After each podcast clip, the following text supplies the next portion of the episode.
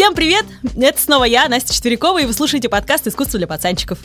Для начала хочу поблагодарить наших патронов, которые неустанно донатят. Спасибо вам, ребята, большое, пацанское, от души, как говорится. И если хотите поддержать нас монетой тоже, то вступайте в армию патронов на сайте Patreon. Ну а если вздумаете сделать с нами коллабу, пишите на infosobaka.talktalk.me. Книга «Искусство для пацанчиков по полочкам» исправленная редакция еще есть на полках магазинов, так что не пропустите ее. Кстати, э, про исправленную редакцию, да, очень многие из вас, спасибо вам большое, пацанчики, говорили, да, что здесь косячок, здесь косячок, здесь косячок. А, а одна из наших слушательниц даже стала а, корректором книги, представляете? В общем, очень круто, спасибо вам большое за это. Так что исправленная редакция, уже почищенная, просто муа, конфеточка, есть в магазинах. А, не пропустите это событие, пойдите купить в подарок кому-нибудь книгу искусства для пацанчиков. И, кстати, от расследования про даму, о которой мы будем говорить сегодня, во всей красе, тоже есть в книге с иллюстрациями, с картинками и так далее. Но сначала игра. Итак, э, художник Агюст Ренуар называл эту тетку «толстый жандарм». Прикиньте, толстый жандарм. А говорим мы про великое произведение искусства, я сразу скажу. Генрих Гейне говорил «богоматерь красоты». А французский писатель Франсуа Рене де Шатабриан рассказал про нее так. «Эта Греция еще не давала нам лучшего свидетельства своего величия». Про кого же речь-то идет? Ну, ну, конечно, про Венеру Милосскую. Интересно, как назвали бы эту дамочку вы, друзья. Так что предлагаю вам э, в комментариях в Инстаграме пройти прямо под постом об этом выпуске и написать о том, собственно, ну, а как бы вы ее назвали в 21 веке. Может, каким-нибудь приятным, а может, не очень приятным словом. Или заходите в телеграм-канал «Искусство для пацанчиков», там тоже можно будет оставить свой комментарий, а я потом как-нибудь э, об этом отдельно напишу и расскажу. Итак, Венера Милосская. Статуя, которая создана была приблизительно между 130 и 100 годами до нашей эры. По традиции искусства для пацанчиков вначале расскажу о наиболее интересных современных воплощениях этой классики. Во-первых, кидаю вам в описании подкаста ссылку на 3D-реконструкцию э, Венеры Милосской, ну, одну из версий 3D-реконструкции.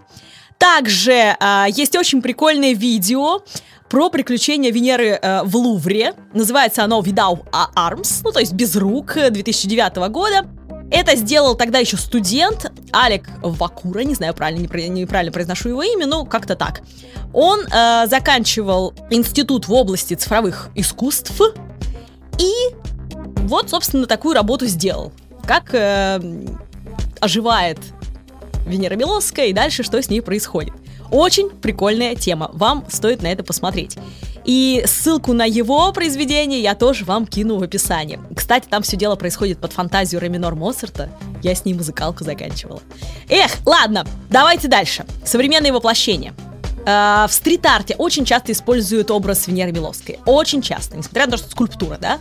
Э, в двухмерном изображении ее тоже хочется все время изобразить. Итак, в Большом Палашовском переулке в Москве в 2017 году стрит-артист под ником Zoom э, на доме, на стене дома номер 11, можете проверить, пойти в Палашовский переулок, нарисовал Венеру, точнее не то, что нарисовал, а сделал ее. Она была склеена из рекламных объявлений. Выглядит очень круто. И я не знаю, сейчас она есть там или нет. Вот сразу после записи пойду в Палашовский переулок смотреть. Но если вы поблизости, обязательно сходите, посмотрите, проверьте. В Саратове вообще существует граффити-студия, которая называется «Руки Венеры». Ну, понятно, что Милоска, какой еще? И там ребята делают всякие шаржи, э, граффити, разные картинки рисуют. В общем, на заказ и просто так. Очень интересные ребятки, можете посмотреть на них в городе Орск. Орск, народ, Орск. Ну это же вообще просто Орск. И Венера Миловская. Где, где, где они рядышком-то? А вот оказывается, есть там и она тоже. В 2011 году появилась граффити, где Венера Миловская изображена на входной группе таких полуарок, э, углубленных э, в парке Металлургов в поселке Никель. То есть это еще не Орск, это еще поселок Никель, ребята. Парк Металлургов. Если вы там живете, пацанчики, большой вам привет. И вот там целых две Венера Милоских расположилась, представляете? В общем, очень милейшая, конечно, вещь.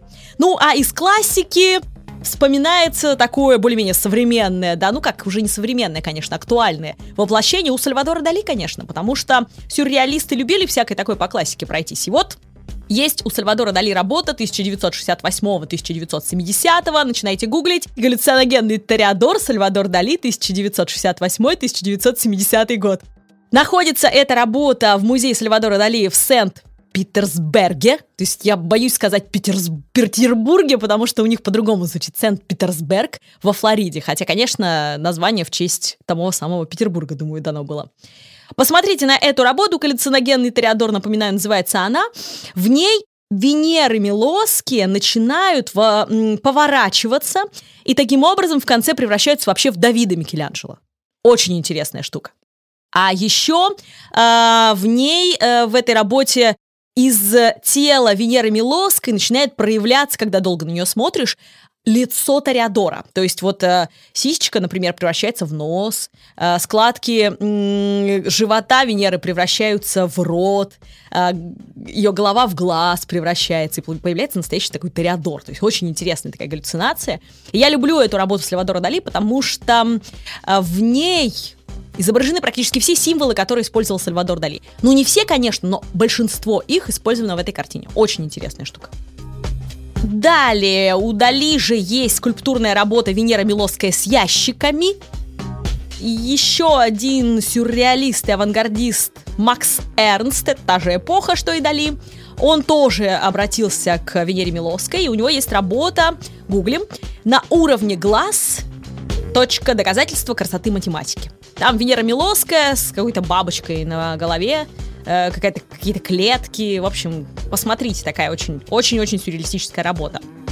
И э, теперь еще кое-что о современном. Конечно же, Симпсоны. Ну, ребят, ну вот ну, я, в Симпсонах есть практически все произведения искусства и все художники. Это честно, так и есть. Итак, девятая серия шестого сезона мультсериала «Симпсоны». Там Венера Милоская в виде... Таран-дан-дан-дан, конфетки конфетки, которые хочет сожрать Гомер Симпсон. Потом там начинается харасмент, его все обвиняют и э, называют плохим человеком. В общем, посмотрите. Интереснейший момент, что даже в Симпсонах засветилась Венера Милоская. Это не все, ведь Венера Милоская засветилась. Сейчас вы умрете. Я, по крайней мере, чуть вообще не вырубилась, когда я увидела это в Марвеле. Во вселенной Марвел, да, представьте себе. Оказывается, у профессора Ксавье была подопечная, которая называется Венус Ди Майло, то есть, ну вот, Венера Милоская. Он ей создал специальный костюм, который бы мог сдерживать ее неистовую энергию. А энергия у нее была настолько неистовая, что она в какой-то момент этой энергией шибанула всю свою семью. Вот представляете, какая героиня.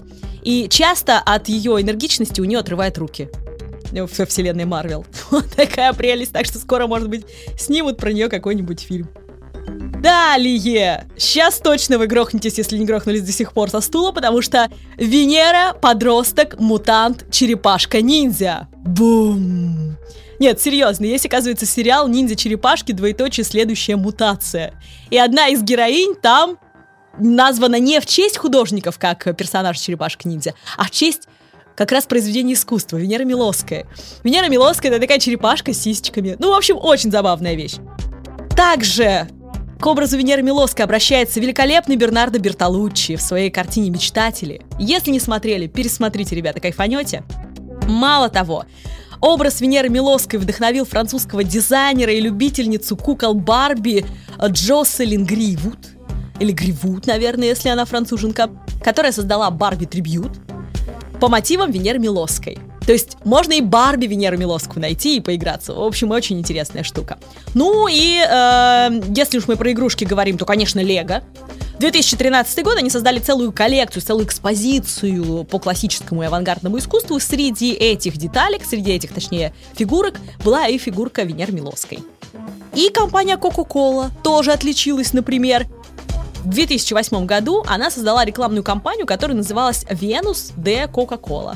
И там Венера Милоская, многочисленные такие, вот как у Уорхола, знаете, такие повторения, повторения, повторения, повторения. И центр ее э, бюст такой красного цвета. Не бюст, точнее торс ее, такого красного цвета, как у Кока-Колы. Так что как только Венеру Милоскую в современном мире не интерпретируют. Ну, еще бы, такое великое произведение искусства. И я думаю, что, чтобы разобраться в образе Венеры Милоской, нам необходимо просто эм, разобраться с тем, кто такая Венера. а точнее Афродита, потому что Венера это всего лишь калька а, греческой, как вы знаете, а, Афродиты, богини, да, просто название у них другое было. Богиня красоты, богиня любви, Афродита. Так вот, если мы с вами копнем поглубже, то мы прочитаем, что культ Афродиты или Венеры позже вырос из более древних божеств. И как писал Геродот, его еще называют отцом истории, а, он даже до наших с вами земель доходил э, и рассказывал, как тут скифы жили в его время. Так вот, Геродот писал, что на Кипр культ этой богини попал из сирийского города Аскалона, который образовали финикийцы. У них была похожая богиня Астрата. И еще Афродит или Венера имеют черты ассирийско-вавилонской богини Иштар, египетской Исиды, арабской алилат и вплоть до первобытных воплощений, о которых я уже рассказывала в подкасте в выпуске «Первобытная толстушка». Не слушали? Переслушайте. Так что посмотрите, как далеко, да, собственно, происходят корни этой самой Венеры. Тот же Геродот, который побывал на Кипре в первом веке до нашей эры, писал об одном культе, который он называл, цитирую, «позорный обычай». Согласно этому позорному обычаю, каждая женщина однажды в жизни должна садиться в святилище Афродиты и отдаваться чужестранцу. Причем он отмечает так. Отказываться брать деньги женщине не дозволено. Девушка должна идти без отказа за первым же человеком, который бросил ей деньги. Жуть, да? Вот вам и Афродита прекрасная. В средние века немецкий священник Лудольф фон Зухен в 1336 году побывал на Кипре, и снова описал эти языческие паломничества. Только уже э, не на самом Кипре, а на Пафос. Он писал христианам, туда нельзя ходить, потому что земля Кипра разжигает в мужчинах похоть. Вот так, понимаете, средние века, понятное дело, все разжигает в мужчинах похоть. К тому же есть в сувенирных лавках Кипра до сих пор продается а, интереснейшая книжечка. Рекомендую, если поедете. Художник и основатель Кипрского колледжа искусств Стас Параксос не знаю, параксос или паракс, правильно его называть. Называется она «Афродита, двоеточие, мифология Кипра». По сути, это исторический роман, где смешиваются легенды и факты. И в ней герой попадает в тот самый культ весенний праздник Афродизию с его мистическим слиянием с богиней. В общем, если интересуетесь, почитайте. Ну и э, добили эту всю историю ребята из BBC Culture. Вот что они э, сняли. Они там целую статью написали, вообще исследование, у них было расследование по этому поводу. И они рассказывали, что секс-туризм и поныне на острове Кипр пум-пум-пум-пум-пум процветает, да, вот так вот. Э, я, конечно, не знаю, как насчет секс-туризма, но в 2017 году Пафос вошел в список всемирного наследия ЮНЕСКО, потому что там был раскопан древний город, разрушенный землетрясением в свое время, с храмом той самой Афродиты. И в центре этого храма находился огромный фаллический камень. Сейчас э, этот камень хранится неподалеку, э, в музее. Также там были найдены многочисленные мозаичные изображения, где женщины отдаются мужчинам, совершая сексуальные приношения Афродите. Вот чтобы вы не думали, что это «Боже, это так прекрасно! Ах, как вот это вот все возвышенно и великолепно!» Ребят, ну вот как бы, видите, откуда ноги растут? Что ж, я врать буду, что ли? Когда я училась в аспирантуре Российского института культурологии и писала диссертацию на тему эротического в музыке, моя работа строилась на том, что эротов два. А, есть эрот возвышенный такой, знаете, ну, влюбленность, окрыленность там и так далее, да? А есть эрот пошлый. Ну, вот пошляк, да, там, то же самое, как эротика и порно, да, вот примерно такая же история. И там вся работа строилась, естественно, на основе греческой мифологии и высказываний греческих философов, которые говорили, что если Афродиты две, а и Афродиты две, сейчас я вам расскажу почему, то и Ирота, поскольку Ирод был ее спутником, тоже два. И вот на этом устроилась вся моя диссертация. А, раскрыла вам тайну, ну, диссертацию там свою читать не буду, конечно, вы тут опухнете, но рассказываю, откуда взялось две Афродиты, почему их две вообще. Есть такое классное произведение «Пир». Написал его Платон. Если не читали, рекомендую, небольшая книжечка, очень интересная. И э, относительно пира вам нужно знать две вещи. Первое, Платон, он вовсе не Платон. Он, э, его звали Аристокл. А прозвище Платон он получил от греческого «плато», в переводе «широкий». Ну, в общем, он был просто толстый. Ну да, да, широкая кость у него была. Говорите мне тоже. А второе, пир или симпосий. Это не то, что сейчас симпозиумы, да, где все приходят, там, значит, чинно что-то, доклады какие-то делают, ничего подобного. Там было все по-другому. Симпосий или пир состоял из двух частей. На первой части пира все возлежали в таких, как типа баньках, термах, и полулежа э, пили разбавленное вино, чтобы не опьянеть, чтобы можно было что-то хоть рассказывать, язык не заплетался. И обсуждали великое, философствовали. Философствовали на темы, чаще всего предложенные их чашами – если вы пойдете в Пушкинский музей или в другой музей, где греческие вазописи, есть греческие вазы, любые вазы, греческие чаши, вы поймете, о чем говорили на этих пирах. Потому что сюжет был предлагаем именно сюжетом, который был нарисован на чаше. Вот оно, для чего их разрисовывали, понимаете, не просто для красоты.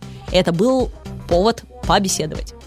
И вот, представьте, они передают чашу, например, там с изображением Афродиты и Эрота, и начинают обсуждать это. Каждый, выпивая из этой чаши и передавая ее другому, говорит свое мнение по поводу там, тому или иному. Например, о любви рассуждают там в пире. И это очень интересно читать, конечно, очень интересно. Упомяну просто, что вторая часть пира, это, конечно же, была оргия, тусыч, э, еда и, в общем, все по полной программе. Такое автопати по-гречески. Хотя, знаете, ничего не изменилось, по-моему. И на симпозиумах, наверное, тоже. Ну, если там депутаты какие-нибудь. Ладно, все, не буду об этом. Хорошо. Поехали дальше. Итак, вот возлежат они, представьте себе, в первой части, приличной части пира, попивают разбавленное венцо, и тут некий Павсаний говорит, что Афродита вообще-то две. Афродита Урания, небесная, чистая, возвышенная, и Афродита Пандемос, земная, пошлая, народная – он говорит, старшая, что без матери, дочь Урана, которую мы называем поэтому небесной, а другая, младшая, дочь Зевса и Дионы, которая имя всенародное. Или в других переводах пошлое. Вот оно что! Посмотрите-ка внимательно теперь на Венеру Милосскую, а она-то какая? Половина-то одетая, а половина голенькая. Вот это и интересно тут. Тоже нельзя без этого никак, видите? Обойтись. И впервые двух Афродит в греческом искусстве, вообще считается, что в искусстве, изобразил э, скульптор Прокситель. Прокситель был очень интересным человеком. Я не могу не упомянуть эту историю по той причине, что вам она пригодится еще тысячу раз, когда вы будете изучать искусство. Вот тысячу раз. Тут не относительно Венеры Милоской, а вообще в принципе. Так вот, приличные жители острова Кос. Поедете на Кос, как раз будете знать историю какую-нибудь. Э, заказали одну приличную статую Афродиты, одетую, естественно, тогда никто не изображал богинь голыми. А Пракситель так увлекся, что сваял двух. Одну в одежде, а вторую без. И чтобы не отпугнуть клиентов, э, скульптор назначил за них одинаковую цену. Мол, берите, берите, э, за обеих Афродит, значит, одну в храм поставите, друг, друг, другую в дом поставите. Вот. Но э, они не взяли, они, значит, фыркнули, быстро забрали одетую Афродиту себе на кос и уехали. А голая осталась у него. И Проксителя, когда увидели люди эту статую, обвинили в том, что он, значит, богохульник.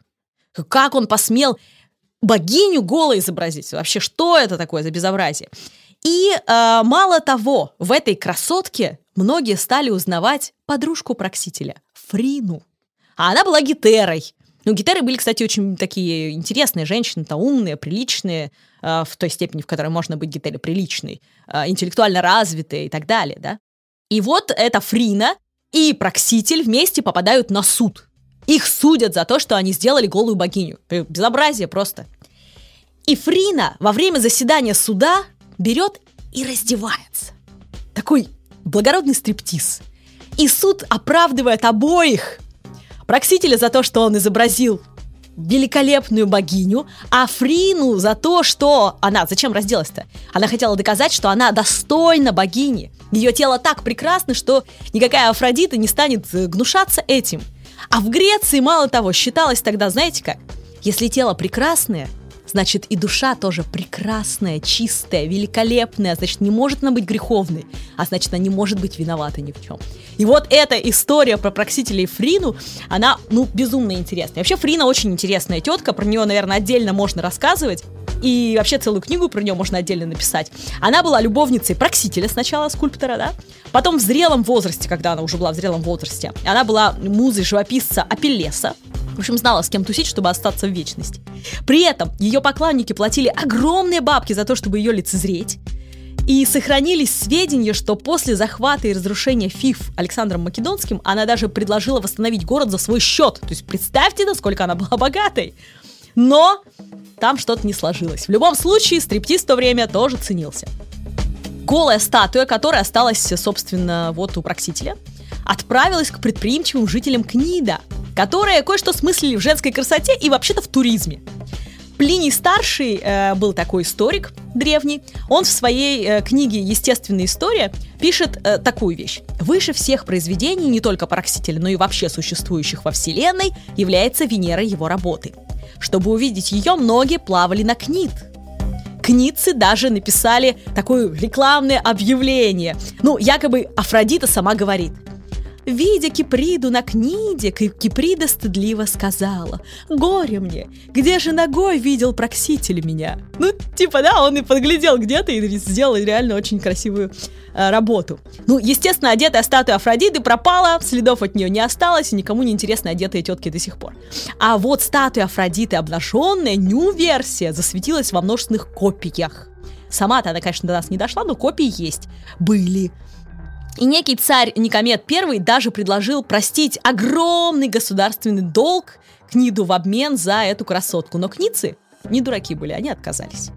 А, во времена Византийской империи Афродита Кницкая была вывезена в Константинополь, где и погибла во время пожара но осталось в памяти в изображении, которое по одной из многочисленных версий, может быть, даже рассказывает о том, какие были руки у Венеры Миловской, если э, автор Венеры Миловской повторил Кницкую. То есть, может быть. Но это одна из версий. Итак, как выглядела та самая ногая Афродита с Книда, о которой я тут рассказывала, э, есть э, всего лишь одно изображение, которое сохранилось. А, и хранится оно, вот где бы вы думали, где могут храниться голые тетки у нас в мире? В Ватикане! Та-дам! Музеях Ватикана. Вот переслушайте правду про Венеру Велендорфскую, там как раз с этого начиналось. Так вот, в Ватиканских музеях сохранилась э, картиночка. Это был зарисовок монеты Кницкой. Мо- зарисовок монеты, то есть монеты уже самой нет. А вот зарисовок остался. И э, там такое изображение. Женщина Вверх, как Венера Миловская, вообще все похоже. Она одной рукой прикрывает скромно писю, а второй рукой в полусогнутом э, локте держит тряпочку такую, которая падает на э, вазу. И э, вот это как раз то самое изображение якобы, да, которое Прокситель э, сделал и Книт выкупил у него. Ну, это одно из предположений. А теперь вспомните картину Сандро Боттичелли «Рождение Венеры». Представляете себе, да? Красивая, безумно красивая картина находится в галерее Уфиции, 15 век, все дела. Так вот, эм, что же объединяет эти два изображения? То, что делает в данный момент э, богиня. Ну, вот про рождение Венеры чуть попозже, а вот сейчас про э, вот эту вот из Ватиканских музеев зарисовку монеты, да? Вот она стоит, такая прикрылась, одежду как бы сбрасывает на какую-то вазу, и Оказывается, на этом изображении богиня разделась только что для того, чтобы войти в волшебные воды Крита, где, по одной из легенд, она родилась. Но что там волшебного в водах Крита такого? Оказывается, по легенде, эти воды могли восстановить девственность. Представляете себе?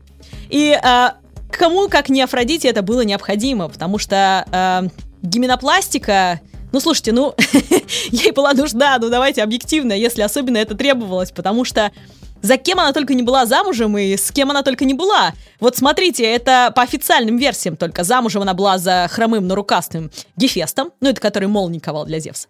Потом изменяла ему с Аресом, богом войны. Любовь, война, сами понимаете. А, и, кстати, у них с Аресом семь детей было. Дионис, бог виноделия, четверо детей с Афродитой.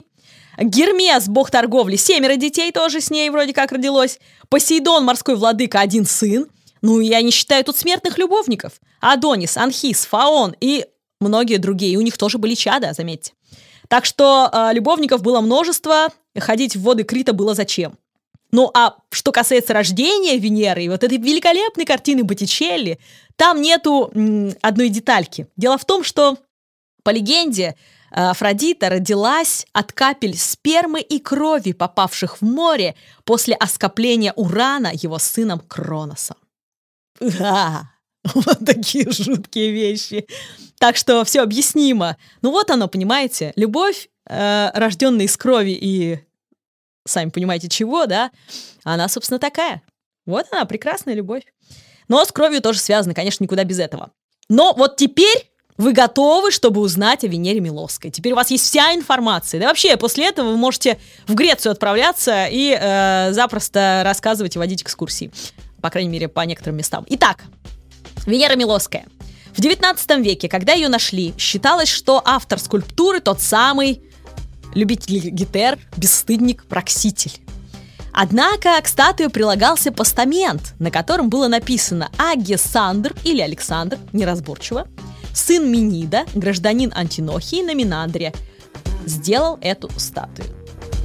Однако про Александра никто особо ничего не знал, и вот, э, а вот про скандального проксителя написано было уже немало, и перед тем, как подарить безрукую богиню королю Франции Людовику XVIII, постамент успешно потеряли. Случайно. Они хотели порадовать его величество работой самого проксителя.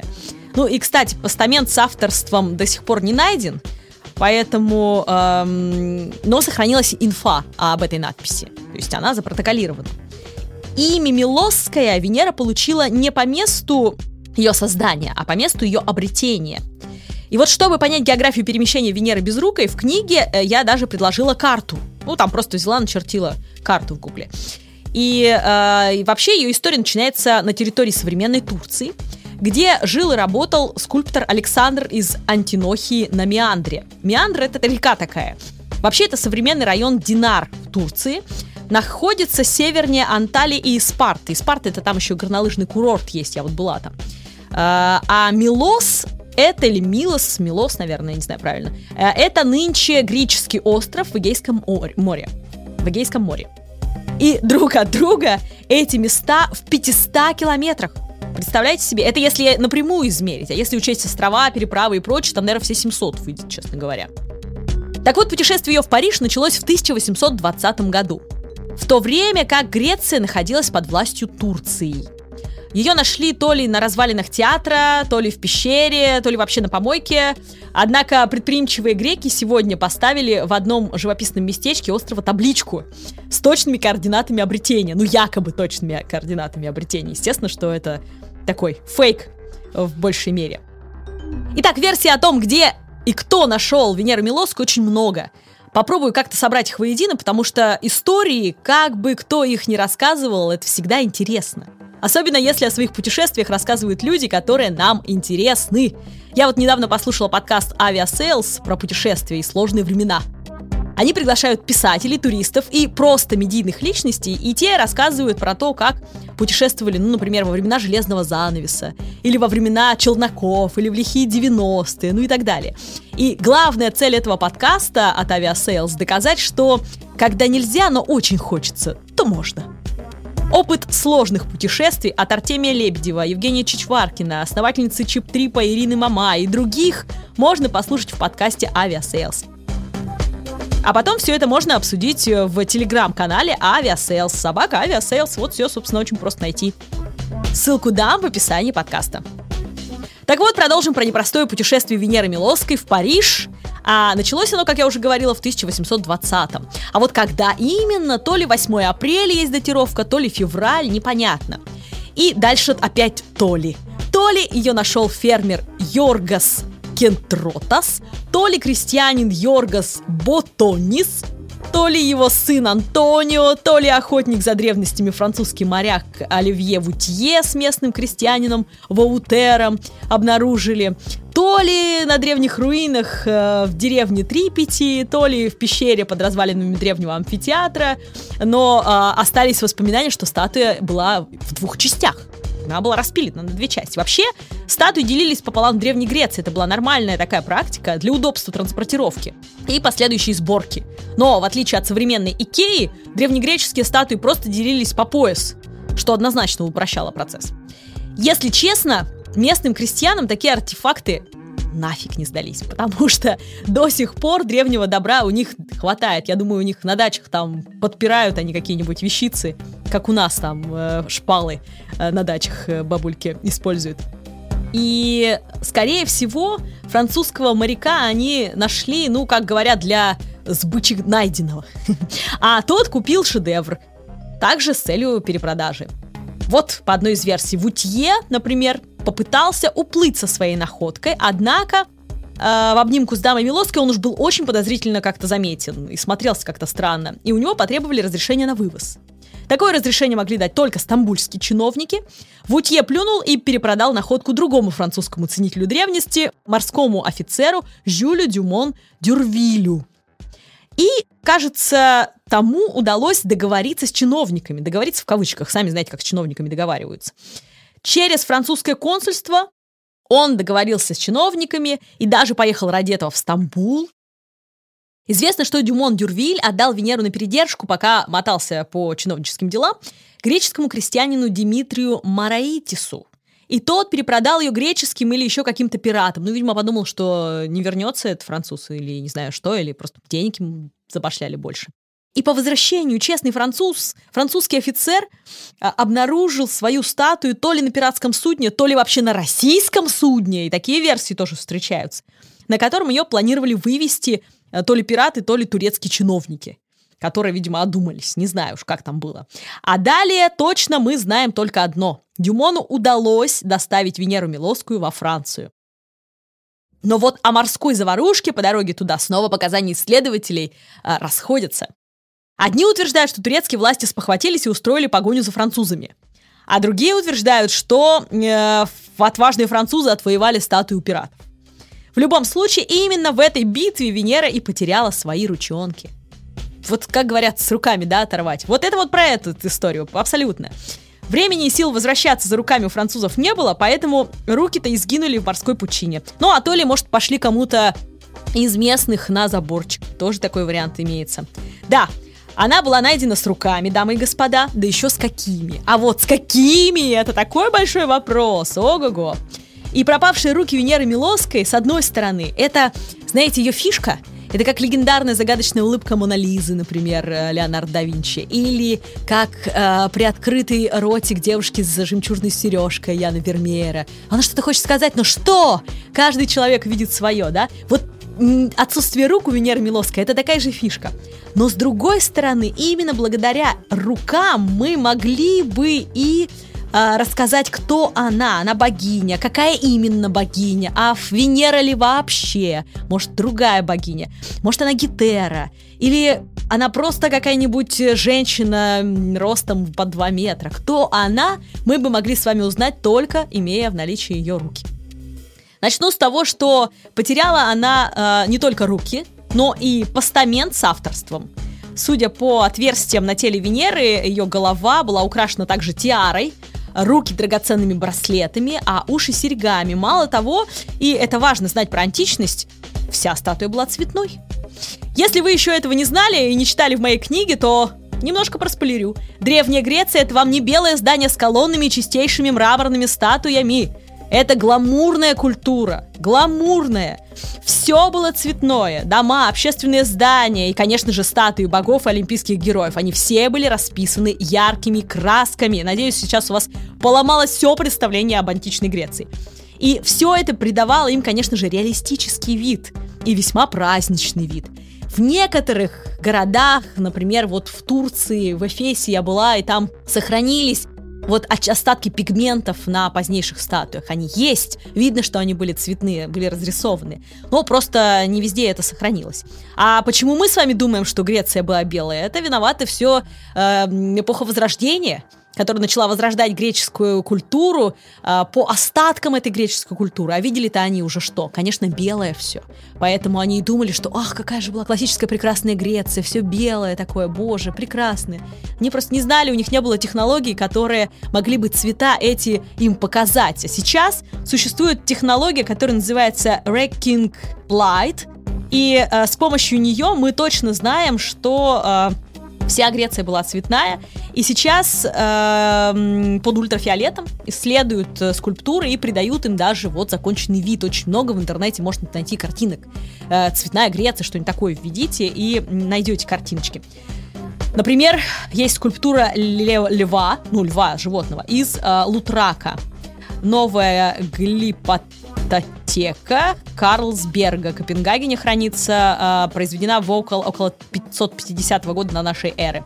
И вот этот лев из Лутрака, можете погуглить, он как раз вот сделан уже цветным. Можно посмотреть, как он выглядел. Очень интересная версия.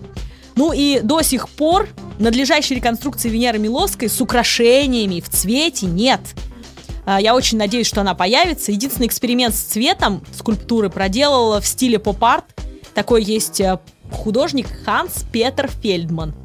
И он изобразил ее вот такой вот на зеленом постаменте с желтым, значит, э, тряпочкой на бедре, такого телесного розового цвета и брюнеточкой с голубыми глазами.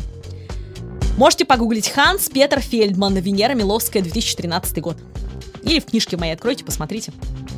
А еще в 1998-2000 году э, был сделан такой фотоэксперимент компании Perfectly Supernatura. Его авторы дуэт, э, тоже не знаю, правильно неправильно произнесу, Лаувик Мюллер – они реконструировали лица античных статуй на фотографии. То есть они взяли лица античных статуй, но попытались сделать, как это фотография бы выглядела. И вот у них получилось э, с Венерой Миловской, очень интересно. Э, тоже можете погуглить. Я вам название дам в ссылке в описании просто. Итак, кто же была Венера Миловская? Венера или Гетера могут решить только руки, которых нет у нас. Поэтому кушайте на здоровье предположения исследователей. А их много и предостаточно. И они все интересные, эти версии. Первая версия самая распространенная. Итак, если одной рукой она придерживала покрывало, а другой держала яблоко, то, скорее всего, это была Венера стыдливая. Вот это возвышенная версия Афродиты Венеры, Венеры Афродиты. И точно это Афродита, потому что именно ей на богинском батле за звание самой красивой прекрасный юноша Парис вручил яблоко в знак победы. Упомяну, что Афродита пообещала за это парню влюбить в него прекрасную Елену, а, да и на что не пойдет богиня ради звания самой красивой? Ну, неужели вы бы этого не сделали? Кому? Будьте вы богиней. Вторая версия. Женщина-творец назвала я эту версию. Итак, если в ее руках была пряжа, то это и вовсе женщина-творец.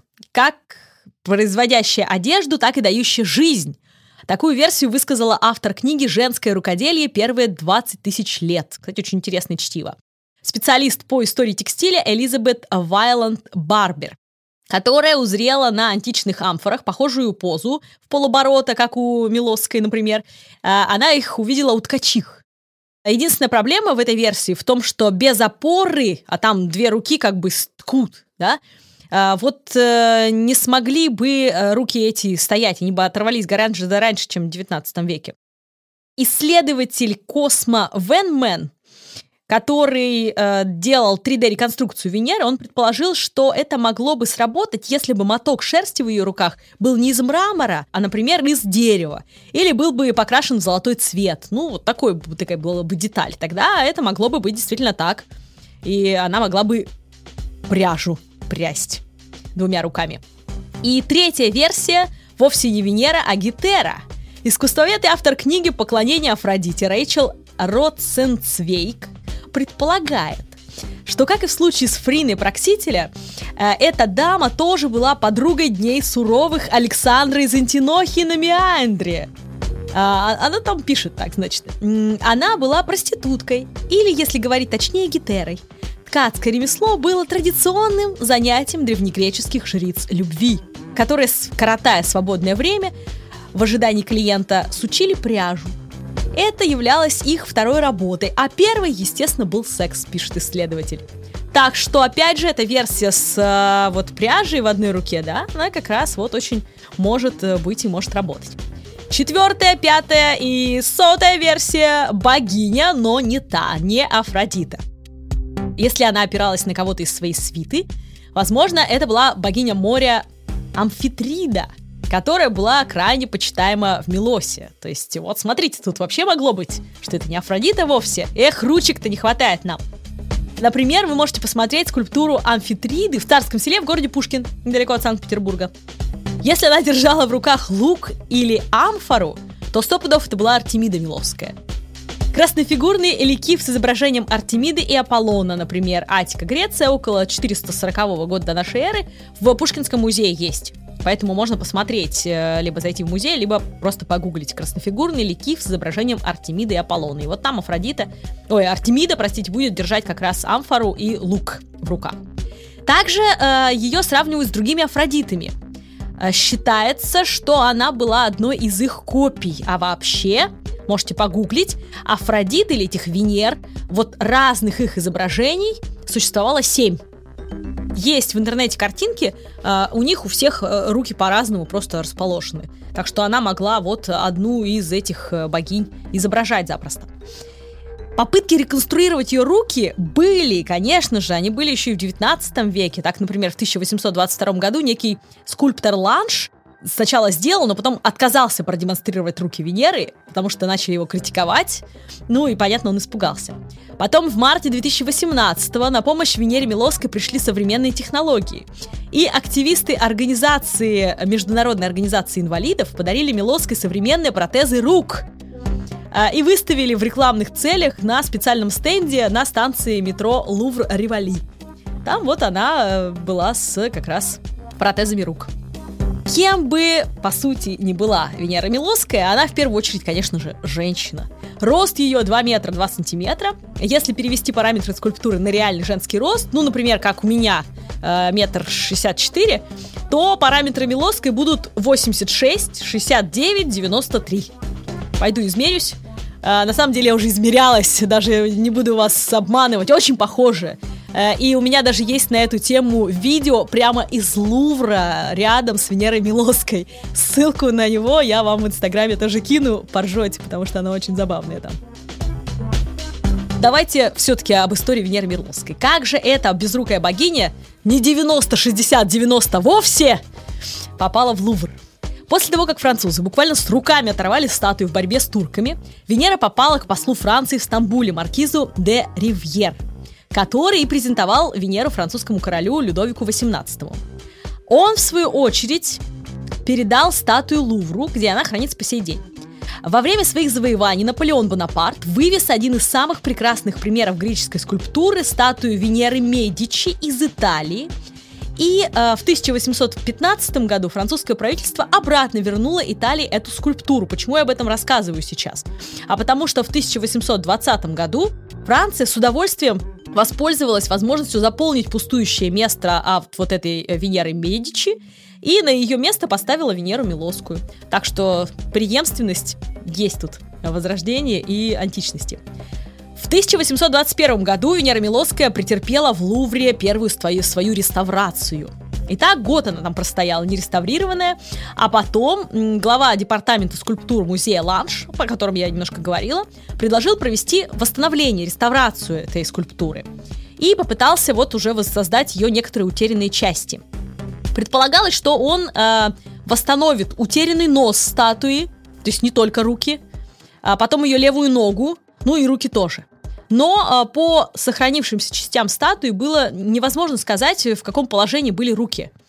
А, поэтому а, было решение такое: руки не восстанавливать.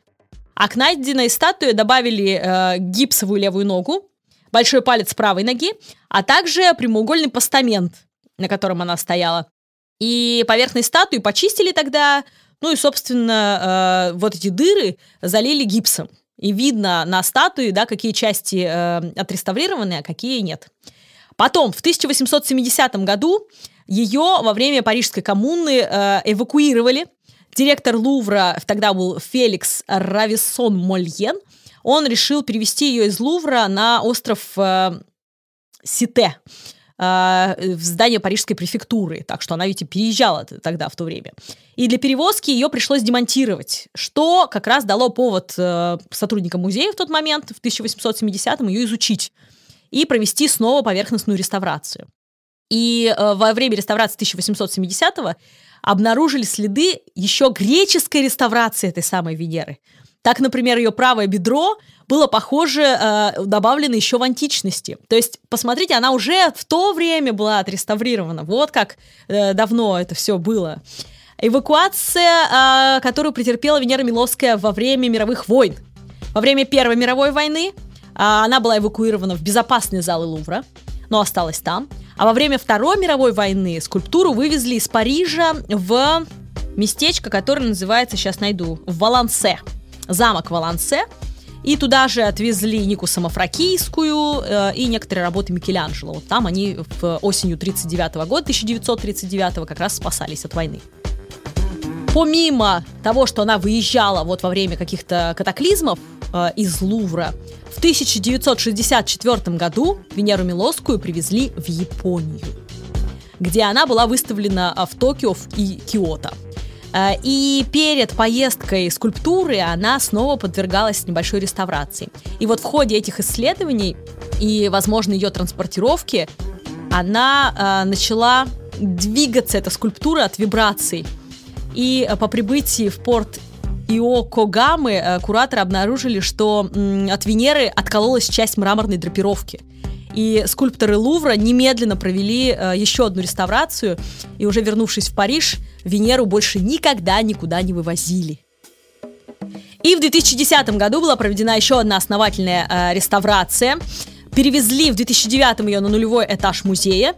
И э, кураторы Лувра при поддержке э, комиссариата по атомной энергетике провели исследование гаммографии. И поскольку дело было связано с атомной энергетикой, целый квартал в районе Лувра даже отселили на время проведения этого исследования. Представляете? То есть люди ночевали в другом месте, потому что нужно было вот этими вот лучами, гамма-лучами облучить э, скульптуру. Что же они узнали, когда провели гаммографию или гаммографию, не знаю, как правильно это.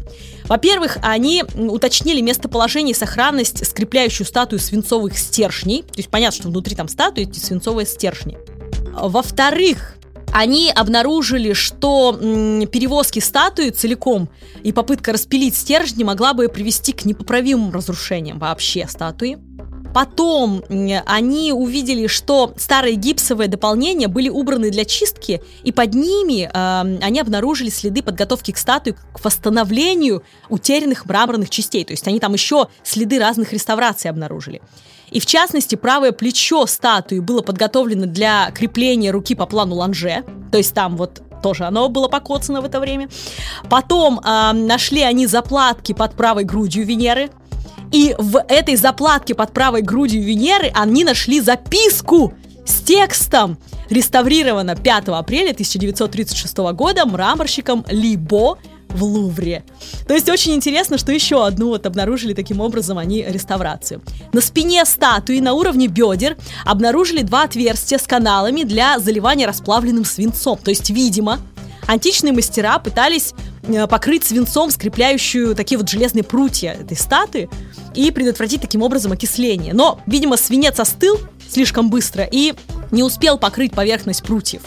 И поэтому прутья проржавели и не уберегли статую от э, разрушения. Ну и, в общем, в ходе реставрации, вот этой вот последней, было принято решение, что нужно вернуться к реставрации 1870 года.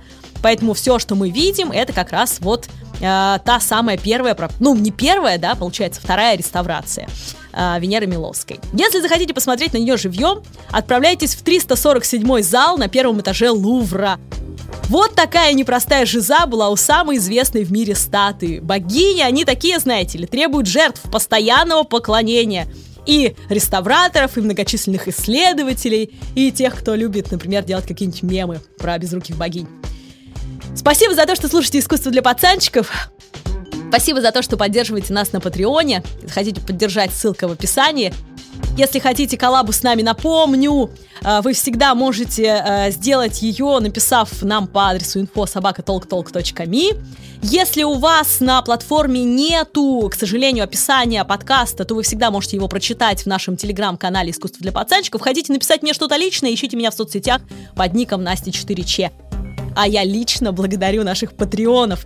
Ольга Ноткина, Анастасия, Дионис Вонови, Анна Мартынова, Сергей Асташов, Аня Цацаркина, а, Виталий Гусаковский, Надя Азбей, Юлия Жеребцова, Надежда Зинченко, Алена Тимофеева, Дима Тимофеев, Раннинг Шеф, Анастасия Тейт, Рита Утро, Екатерина Аносова, Егор Щербин, Макс Зайцев, Ирина Матикова, Ольга Платвинова, Таня Гонсалес, Ольга Петушкова, Анастасия Юсупова, Чудачка Т, Варвара Зет, Влад Векслер, Ксения Алифир, Алекс З, а, Сизова, Александр Септима, Зоя, Юля Бойко, Даша Латуха, Ахчи, Владислав Соколенко, Вантра. Ребята, спасибо вам огромное, и да пребудет с вами сила искусства.